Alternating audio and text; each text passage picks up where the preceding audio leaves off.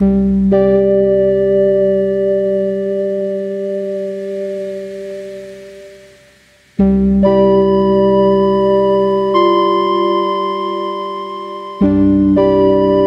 dia! Eu sou Rosa Alberti e você está no Oceano Podcast. Um espaço onde eu e você podemos mergulhar nas profundezas do Papai do Céu.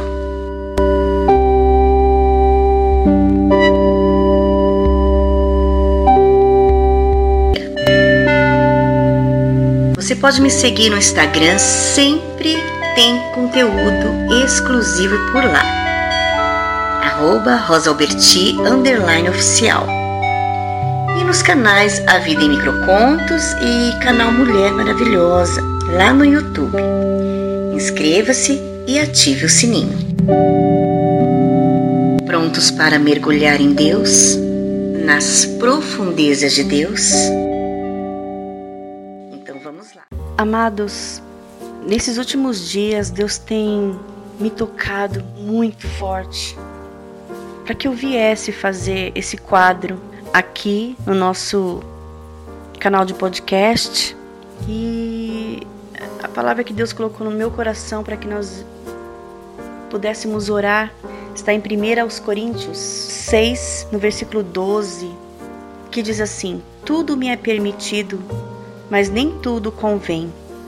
Tudo me é permitido, mas eu não deixarei que nada me domine. Nessa palavra, querido, Deus vem nos exortando. Na verdade, um aviso, né, sobre os perigos de ultrapassar os limites, da libertinagem. Em Jesus, sim, nós somos livres, mas essa liberdade não pode ser para nos levar a pecar. Toda ação tem uma consequência, querido. O pecado, ele traz maldição, traz muitos problemas. Não nos atinge apenas, mas atinge pessoas que amamos, pessoas que estão perto de nós. Ele, o pecado faz um estrago, nos faz distanciar do Senhor e podendo nos levar até a morte. A palavra de Deus fala que o salário do pecado é a morte. E a igreja de Coríntio estava vivendo uma imoralidade sexual. Em 1 Coríntios 5:1 diz isso. Os crentes, crentes, tá? Não são pessoas incrédulas, crentes de Corinto estavam usando a liberdade como desculpa para fazerem todo tipo de coisa que não era boa. Né? Então eles caíam em pecado, escandalizavam o evangelho. E a igreja de Corinto, ela tinha aprendido o quê? Exatamente o que nós também aprendemos. Que em Jesus há liberdade, mas havia uma coisa que eles estavam fazendo e é aí que está o perigo. Confundiram, né, liberdade com o direito de fazer tudo o que eles quisessem fazer. Só que isso, querido, não é liberdade. Liberdade é trazer a responsabilidade para si próprio, né? Tudo me é lícito, tudo me é permitido. O Senhor, ele não interfere em nosso livre-arbítrio. Ele deu, tá dado. Mas isso não quer dizer que ele nos largou por nossa conta e risco. Ele nos guia nas decisões e por onde devemos andar mas nos deu a liberdade de escolher tê-lo como nosso guia ou não. É uma liberdade que ele nos deu. Cada um de nós somos responsáveis pelas nossas ações. A verdadeira liberdade é isso. Você pode escolher e você tem o poder de escolher. E você precisa saber escolher. Eu costumo dizer que nós não sabemos cuidar de nós né? E os mandamentos do Senhor servem para quê? Para nos proteger, para cuidar dessa nossa liberdade.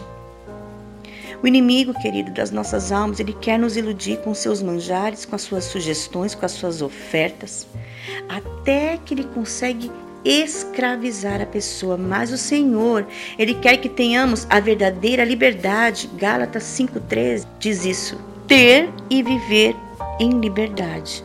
Não quer dizer que podemos viver sem regras. Nem tudo convém. Nossas escolhas têm consequências.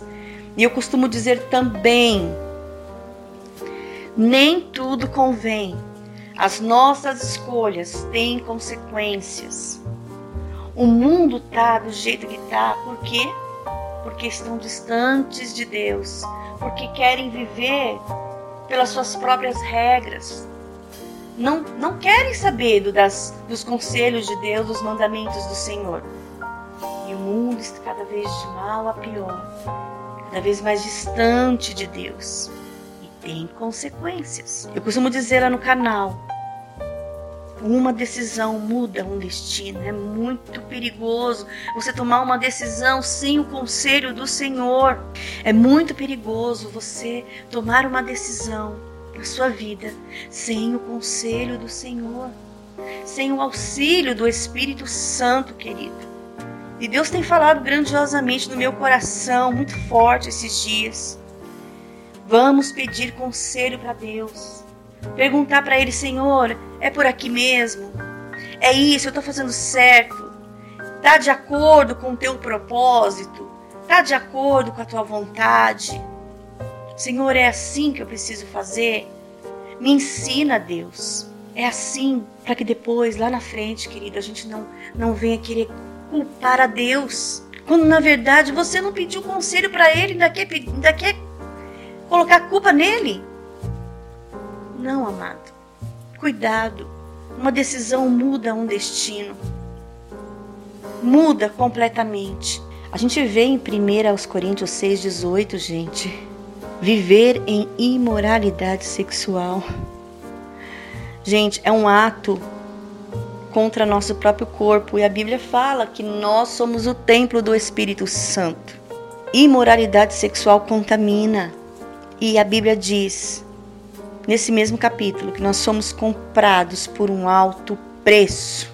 Os mandamentos de Deus, como eu disse, existem para nos proteger, proteger a nossa liberdade, não para nos escravizar. Talvez uma pessoa possa pensar: ai, Deus me deu o livre-arbítrio, eu não posso fazer o que eu quero. Não pode, querido. O que você quer, não. Você pode fazer o que é certo. Você pode escolher viver numa vida de santidade, numa vida dentro dos padrões de Deus, dentro dos mandamentos de Deus, porque senão você vai acabar sendo escravizado. O pecado é um insulto a Deus. Quem ama Deus jamais vai escolher ofendê-lo. Viver sem arrependimento e sem o desejo de obedecer a Deus não é uma vida cristã. Nós somos chamados para cumprir um propósito de Deus, para escolher uma vida que glorifica ao Senhor, vivendo em santidade e em amor, querido. Portanto, o Senhor colocou essa palavra no meu coração. E agora eu convido você a orar comigo a palavra de Deus não volta vazia, querido. Eu tenho certeza que Deus tem falado com você grandiosamente. Vamos orar. Fecha os teus olhos e vamos orar comigo. Ore comigo. Altíssimo e soberano Deus, em nome de Jesus. Nós queremos te agradecer por essa palavra, Senhor. Essa palavra, sua palavra é vida. Os teus mandamentos, Senhor, servem de proteção para nossa vida, para nossa liberdade. Portanto, Deus, eu te peço em nome de Jesus, se alguém estiver ouvindo nesse momento e estiver de forma que não tenha agradado o Senhor, porque esse mundo ele tem iludido, Senhor, ele tem feito uma lavagem cerebral durante todos esses anos, nos fazendo pensar que tudo é normal, ah, que o Senhor não liga para isso. Ah, isso não tem problema. Ah, que Deus está preocupado com coisas muito mais sérias. Tudo relacionado a nós. O Senhor se interessa. Porque a tua palavra diz que nós fomos comprados por preço muito alto. Então, tudo, tudo que diz respeito a nós, o Senhor se interessa sim, o Senhor se preocupa, o Senhor cuida. Até as menores coisas, os nossos menores desejos. o Senhor se interessa em saber, em nos ouvir a todo momento. Então, Senhor, eu te peço em nome de Jesus que o Senhor venha de encontro a essa pessoa que tem vivido de forma que tenha desagradado o teu Espírito Santo, entristecido o teu Espírito Santo. A forma como essa pessoa tem vivido tem feito ela se afastar de ti. E ela está correndo um grande perigo, porque quando nós nos afastamos de ti, Senhor, um outro ser chega perto de nós. Mas em nome de Jesus, que nesse momento essa pessoa possa se arrepender dos seus pecados, se arrepender de todas as suas ações que o Senhor não tem se agradado e volta e volte arrependido para ti, meu Deus, em nome de Jesus. Senhor, lava as nossas vestes no teu sangue e deixe-as mais brancas que a neve. Senhor, nos esconde em ti e faz com que tudo em nós esteja cativo a ti que nós tenhamos o desejo de te agradar, de fazer a tua vontade, não a nossa. Nós temos liberdade em Jesus. A liberdade de estar dentro do teu propósito. A liberdade de escolher os teus mandamentos. Nós temos a liberdade, Senhor, de ter uma vida de santidade, de te agradar. Senhor, tenha misericórdia da tua igreja. Tenha misericórdia da tua igreja, Senhor porque o inimigo tem feito com que a tua igreja se esfriasse e acha até que tudo é tão normal. Que ah, isso é besteira, isso é fanatismo. Mas, Senhor, que nós possamos voltar ao primeiro amor. Que o Senhor venha fazer arder nos nossos corações o temor por ti, pela tua palavra, pela tua vontade. Não permita, Senhor, que nada nada venha nos tirar do teu propósito, do que o Senhor tem para nós. Oh Senhor, tenha misericórdia de cada um de nós.